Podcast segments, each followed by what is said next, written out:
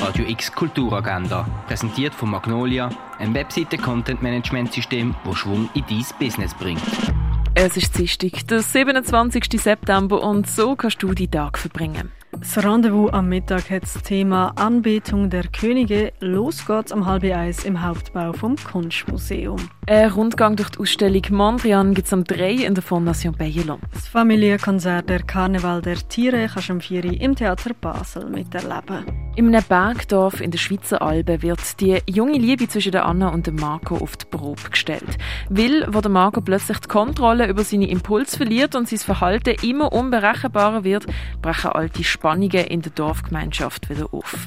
Gegen alle Widerstand kämpfen die beiden und bewahren eine Liebe, die selbst der Tod überstrahlt. Das siehst du im Film «Drei Winter» am Viertel vor zwei und am 6 im Kultkino. Ein Doppelbuch-Vernissage von Yvette Kolb und Jürgen von Tomei mit ihrem Buch Das Geständnis einer Hundertjährigen und mit Frau Ys Schwanengesang gibt es heute am halb acht im Bieder und Tanner. Ein Rätselrundgang voller Düfte und Gerüche gibt es in Augusta Raurica. Dix vom Mode Leonard Conto ist im Kunsthaus Basel-Land ausgestellt. Dino und Saurier ist im Naturhistorischen Museum. Stückwerk kannst du im Museum der Kulturen betrachten. Free Sites von Daniel Turner ist in der Kunsthalle ausgestellt. Mehr über Heilmittel erfahren kannst du im Pharmaziemuseum. Die Schweiz, ein Abriss, ist im Schweizerischen Architekturmuseum zu sehen. Und Universal Tank von der Anouk Kruithof war im Tengeli Museum.